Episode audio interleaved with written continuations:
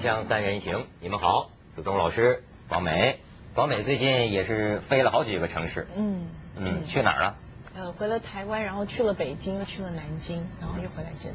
对，这个 在风雨当中飞，没错，没错，不容易啊。在这个在飞机在那个大风当中，你是感觉惊魂？其实。坐飞机已经原本心理压力很大了，尤其遇到打风的时候，其实真的就是说要降落之前，已经就是那个安全带已经自己 把自己扣得很紧了。那昨天要降落的时候呢，其实算是蛮罕见的一个一个飞法。三号风球嘛。对，香港打三号风球。那其实，呃，昨天为什么说那个很罕见？因为他昨天降落的时候是从澳门那边兜回来的。嗯。我不晓得他们说有两种路线，有的时候是从南边，有的时候是从澳门那边飞回来。所以那样子飞法的话呢，那个飞机的倾斜度一直很高，所以我们是一直保持这样的一个姿态在飞。然后呢，昨天的云层非常非常的低，云层跟海面之间非常低。那我想那个飞行员可能为了避过那个，因为你如果在云里面飞的话，那个抖动会更厉害。所以我们昨天。基本上是在大概有五到六分钟的时间是夹在对贴着水面，就夹在云层跟水面中间飞。你那个感觉真的觉得整个飞机已经在海面上滑行了，但是你是看不到陆地的。哎呦，你广伟，你记不记得你们看新闻了吗？大概是上个礼拜，好像是美国呀还是法国，我我我不管他哪个我忘了，反正是外国航空公司一架飞机惊险着陆啊！你看见没有？就是飞机刚刚起飞，就发现那个警示灯前起落架的警示灯卡住了，收不起来了。完了，电视直播呀！你知道在飞机上那个座舱前面不是每个人都能看电视吗？还直播自己。那个旅客看着这个什么 CNN 呐什么的，说哎这直播飞机出去一看，嗯，就是我们我们的飞机。哎，所有的人都以为必死无疑了。那就是所有的营救人员都都等在那儿，然后就这个飞机一直在空中盘旋，最后说没有办法，说降落。你知道在这个这临死前一刻啊，这个旅客们都做出什么样的举动？开始是无所谓，还有人说笑话，说你看还直播我们呢。哎呀，咱们这飞机小毛病嘛。然后看着一圈一圈，所有的人都不吭声了。这个时候有一个旅客上来抱住那个空姐啊。狠狠的吻了一下，但是要不说人家说李敖老师吧，李敖大师吧，李敖就是这么说的呀。肯定那位也是看了李敖大师的电视哈。到了那个时刻，但是就是说这个国际空姐人家有素养，我我忘了，好像是美国。那那时候性骚扰不算，不算。哎呦，你这个时候就看出素质来了，就这也也是年轻姑娘啊。所有的空姐非常大方，哈哈笑着跟这个旅客们讲，一遍又一遍的讲这个救生知识，讲什么什么，讲什么什么就。就这样，然后飞机降落的时候，全机旅客所有认识不认识的手紧紧的抓在一起。嗯，你说这个卡住是什么个情况啊？横过来了，这个轱辘啊，前起落架横过来了。嗯，哦，然后这个飞机降落在跑道上，后起落架先着地，然后等到前起落架一动就横过来，啊啊啊，然后就开始就发出尖锐的这个声音，到后来就着火了。轮胎着火了，着火了，哗，着火了。但是最后飞机平安着陆，所有的人下去拥抱，然后人家那个市长都来了嘛，市长就夸奖这个飞机师，说咱这个飞机师不得了啊，说我热烈拥拥抱他，跟他握手的时候，他只是很平静的说了一句，说我这个降落啊，距离那个跑道的中心线还是偏离了七个厘米，非常精彩。是非常精彩的故事，然后那些闻了以后不知道有没有下文发展。哎呦，真是 不我我通常在下降的时候我是不看，你还看窗外的，我根本就不看。我通常下降的时候就就就闭起眼睛不看。就就坐飞机的话，其实你真的你什么心态？伸头一刀，不是？其实你任任何一次坐飞机的时候，你就会发现你得相信两个东西。第一，你得相信科技，你没办法了。这你平常我们不相信科学，那个时候你得。第二，你得相信命运。对不对？你得相信我的命不该绝吧。第三这样，第三你得相信驾驶员。不是，只能相信他。不相信驾驶员的那个是自动飞行啊，那个是自动飞行，autopilot，没有驾驶员自己开飞机，他们都是做一个设定之后那飞。降落的时候，降落的时候，降落时候驾驶员大部分的时候也是自动降落，大部分时候也是自动降落，只是那个驾驶员那个时候坐在那里，万一有什么事情他才做一下。哎呀，真是不，但是你不管再怎么相信，你克制不了你脑袋里面。因为我告诉你，我我我这个坐飞机的频率这么高的情况之下，我通常都是像你一样闭着眼睛，我不管外面发生什么事情，我不看不想。但是昨天真是很奇怪，好多画面，因为你看到那个自己在水上那样子的话，你忽然想起那个打小时候打水漂，对对对，你你忽然觉得说，哎，那个飞机待会会不会就是，就是会不会会不会会不会变这样子？然后现在开始幻想，哎，那个。如果打到水面会是软的呢？水是软的嘛？但是听说那个，听说呢，就爆了，就很多画面了，真的很恐怖。我那 kiss 的机会一次都没找到过。不过我如果有可能，我尽量找个漂亮女生坐在边上，因为你知道，可能就是去下一个世界的一起的同行者嘛，嗯，对不对？你叫我到时候现拉也来得及。你刚才说李瑶老师，所以像李瑶老师办事精细啊。我昨天看他这访问。他坐飞机，反正他其实在台湾也坐过飞机，他是个托词。但是这毕竟这次坐飞机，他跟他儿子搭乘的是深州文化之旅这个航班。然后人家问他说：“你老婆跟你女儿为什么不坐？”他说：“这就是我为人精细的地方，就不要这个同归于尽嘛。这个就是说，是是，这个老婆女儿坐一架飞机，他跟儿子坐一架飞机。那他应该带女儿去啊。”啊，这样才有保证能有一男一女。我这反映李瑶老师比较极端的性格，要不全剩下男的，要不全剩下女的。但是我跟你讲，昨天我是在地上也体会到，大风起兮云飞扬啊！那在南方，在深圳，好家伙，壮观呐！然后我一想，当今这几天啊，这个这个到处大风，这世界真叫八面来风。你就数数这个名，达维，温总理指示了啊，粤西说十二万人千里啊，达维。咱想想卡努、利塔，什么前一阵美国那个新奥尔良那个什么卡卡维利亚什么什么的，哎，又又又就是什么呃，现在又有了一个名叫龙龙王的，一台风叫龙王。哎，你听这个名，到处在。你知道这些名怎么来的吗？啊，怎么来的？有一次你不是问我吗？我们答不上来吗？后来就有就有就有一没我没查阅，就有一个观众，啪给我一帖子，嗯，说徐老给徐老师上一课，然后他才告诉我，原来这些台风啊。是每个国家，你提供五个名字，比方中国提供五个，什么茉莉啊，什么什么什么，那人家又提供，每个国家都照自己吉利的好听的名字选五个，然后国际的气象局呢，根据它来的序号，从不同的国家里边挑名字给它命名，到目前为止没有重复过，但是快要用完了，所以他们就说，再过一段时间以后，所有的名字用过一遍以后，嗯，那怎么办？有人说可能要提出新的名字，有人说可能从头再用。那从头再用，历史上很难讲啊。我们必须讲啊，那个莎莉娜是一八七四年的莎莉娜，还是一九六二年的莎莉娜，就会比较麻烦。他们尽量，原来还有这么一个讲究呢。原来怪不得名字都这么好听，每个国家贡献的。这是什么荣誉嘛？这不都是灾星吗？不不，但是它就是这么一个规矩嘛。就每个国家提出，而且它还公公平，每个国家五个，小国家有五个，大国家有五个。而且你像我是北方人，在这个内陆哈，你想象不到这个海边啊，其实是很危险的。你看是昨天吧，这很不幸啊，呃，福建呢，福建工贸学校四十多个学生到一个城市，这城市跟咱们老板名字还有点关系，福建长乐市，结果在长乐市海滩上，孩子们在那儿踢足球，大八级大风海面上，其实那个时候他们不踢球了，歇着歇着，有仨男同学呢。跑到那个沿海边洗脚去了，一个大浪过来，人不见了，人不见了，老师同学很着急啊，赶快去找。在寻找过程中，又有四个学生失踪，所以现在总共是七名学生失踪，好像都惊动福建省副省长了啊，布置什么冲锋舟啊，什么什么，沿海都在寻找，但是现在好像还没找着呢。香港也连出了几宗，在在那个呃海边，有人去拍照，有一个博士就在海边拍照就被浪卷了。然后很多人在那里抢救啊、等啊，最后几天以后捞到尸体啊什么。最近连续有这样的。台湾也是这样子，就是说很奇怪，对我们来讲，就是说你听到一些台现在台风的预报都其实都很早，提前好几天，他们都会警告你说不要上、不要去爬山、不要登山，然后你不要去海边。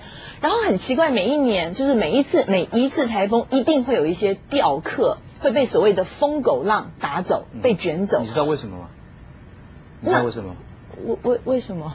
就是在这个边缘上是非常刺激的，就是说在那个大风大浪前哈，嗯，就是说你是拍照的人呐，或者是玩的人，那个是非常刺激，这个就就境界就崇高啊。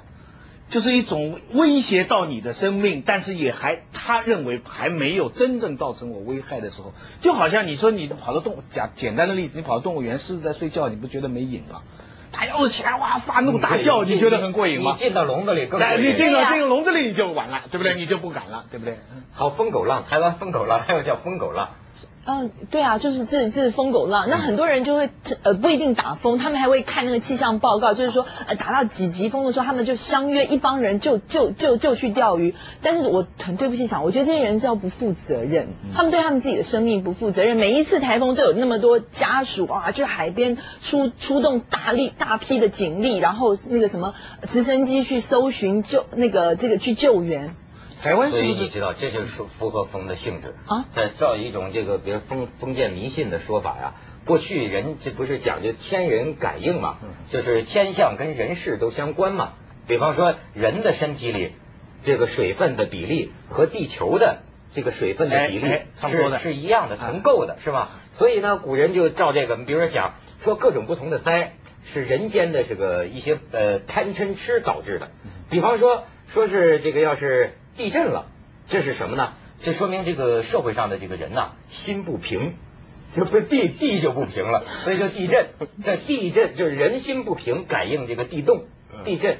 然后说是这个火灾是什么呢？就是嗔，就是人呐心中都脾气不好，怒火，人这个社会里生活的人啊，民情沸腾，所以就感应这个火灾。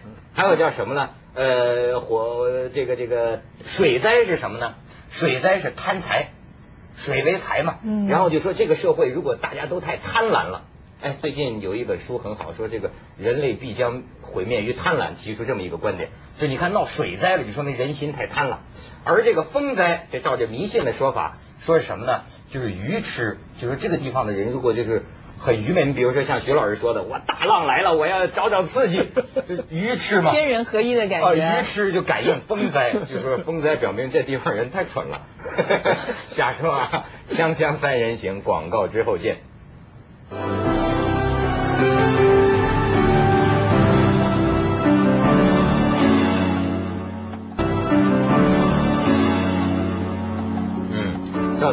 哎，您讲这个，你你讲飞机啊，我突然想起，你知道中国啊，其实每天掉一架七四七啊。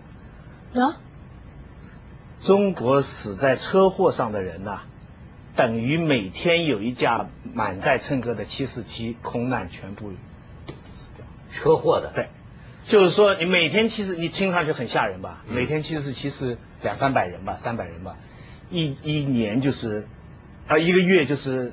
一一万多人吧，啊，全年中国现在交通的这个死亡的人数是世界第一啊，超过十万，就是实际上就等于每你想想看，假如我每天掉一个七四七，大家不吓死了？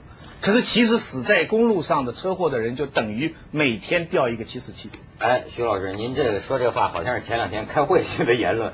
这个这两天啊，就有一个叫车德论坛，知道什么意思吗？车德呀，开车的道德。啊，有这么一论坛，完全不知道。这上边有一组数字，徐老师可以印证你的这个话啊。这这就是二零零五车德论坛上透露，目前内地汽车保有量超过三千万辆，还有六千多万辆电单车，一千多万辆农用车，八百多万辆运输用的拖拉机。这显示中国呢已经步入汽车社会的门槛儿。然后呢，这个中国道路交通安全协会的副理事长段礼仁他说。他说：“这个目前的交通拥堵啊，很大程度上是由于不道德，就是说这个不遵守交通规则、不文明驾驶、交通道德缺失造成的。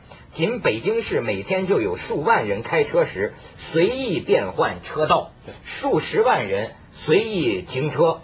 就像你说的数字，他说到交通道德严重缺失，导致事故居高不下。内地因为交通事故每年死亡超过十万人。”死者大多都是年轻人啊，占全球交通事故死亡人数的五分之一，居世界各国之首。哎，这就咱矿难死亡人数和车祸死亡人数现在都这个赢得世界之首了，是吧？总数好像我也听到了数字，总数好像中国现在各种车辆是超过一亿多，所以比美国差不了多少了。美国两亿多人口吧，差不多是一亿五千万车，还是他们总量还多一点。交通事故总量多，但是死亡是我们中国多。哎，这个。这个去赶上干什么？这个去接轨干什么？哎，真是。广美，你有什么这方面的感触吗？你也开车，你也经常在我们内地城市，还也在香港开车，也在台湾开车。上次有观众还恭喜你呢。你说你在香港加油加的贵，人家说这广美你为什么要还宣宣传什么节约型社会，自己就开一个大什么排量的我告诉你越野车，所以我就告诉你，我从跟你谈完那次之后呢，我几乎没有再开车出门过了，我真是不骗你。忏悔了。不是说，其实你真的是心里面会觉得说，我一个人，而且如果说我是满载乘客的话，我还觉得我值得把那个车开出去。我都已经开始就，我现在都已经在研究我要把车卖掉了。我不是开玩笑，我也不是说要宣扬什么什么东西，因为那台车是我男朋友送给我的礼物。嗯，那我没有这，要说你转送给我们，我便宜一点卖给我们。我跟你讲，徐老师，这个啊，你这这人家广美这个男朋友送给他礼物，我先讲讲这个哈，我很。感动，这个你像跑题跑那么快啊？不是听了不害怕？不是你听我说，就是你看，我昨天看那个《鲁豫有约》，嗯，呃，李敖大师当年泡妞呢，就是还讲呢，说呢，女孩这个十八岁生日，我送她十七朵这个玫瑰花，呃，为什么呢？还有一朵是你呀 啊！其实这个我跟你说，跟广美男朋友比起来，我觉得还差这意思呢。你知道广美有一次送给我一个一个写真，一个一个画册啊。一个一个纪念册，他说只是最最印了一百本是吧？一百本，一百本。他说这是我非常珍贵的礼物，要问他我送你一本，咱们好朋友。说这来历是什么呢？要不说人家外国人会弄这个，就是说这个意大利人嘛，他有有情趣，就是不不告诉你，但是长达这个一两年的时间，托你身边的人呐。就说你们帮我照下广美的各个瞬间，比如说她正在化妆，哎，正在这个试衣服，各个工工工作场合，就她男朋友就嘱咐这身边人啊，还别告诉她，最后把这些照片编辑起来送一个画册，过生日的时候，广美，这是我花了两年时间给你编的一本写真集，这谁挡得了啊？你说，比越野车更好吧？哦，那个这种东西不是钱，对你车很容易可以买得到。我告诉你，就是说我也不是很容易可以买到要钱的。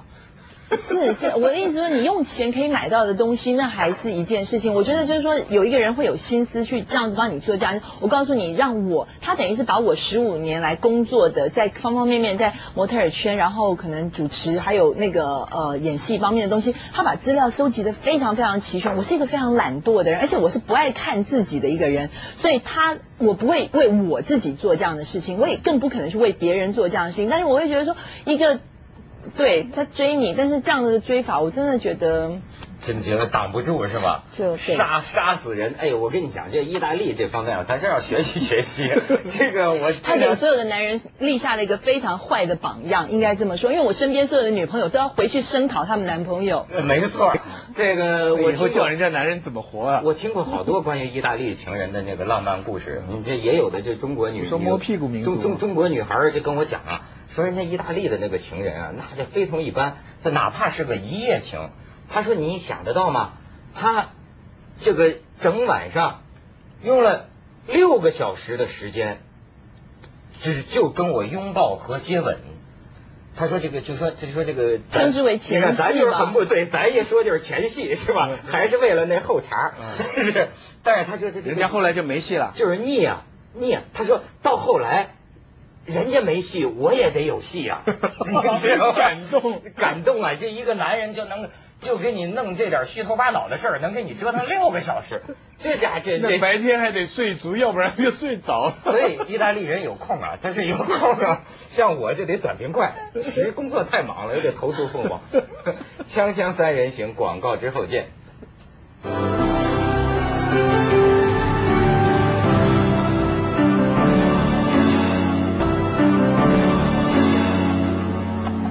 又跑题了，这个从广美的情人、意大利情人说回这个车，这车司机缺乏交通道德。不，我我我上礼拜开车哈，我一个深深的感受就是说，我是没有他那么幸福啊。我觉得开车很孤独的，其实我真的，我就上个礼拜我特别印象深，我上完课了，然后我去办个事，办完事了以后，我在湾仔那里，你知道礼拜五晚上香港的交通很很繁忙，大楼都是灯光，然后我一我出来以后，我就不知道去哪里了。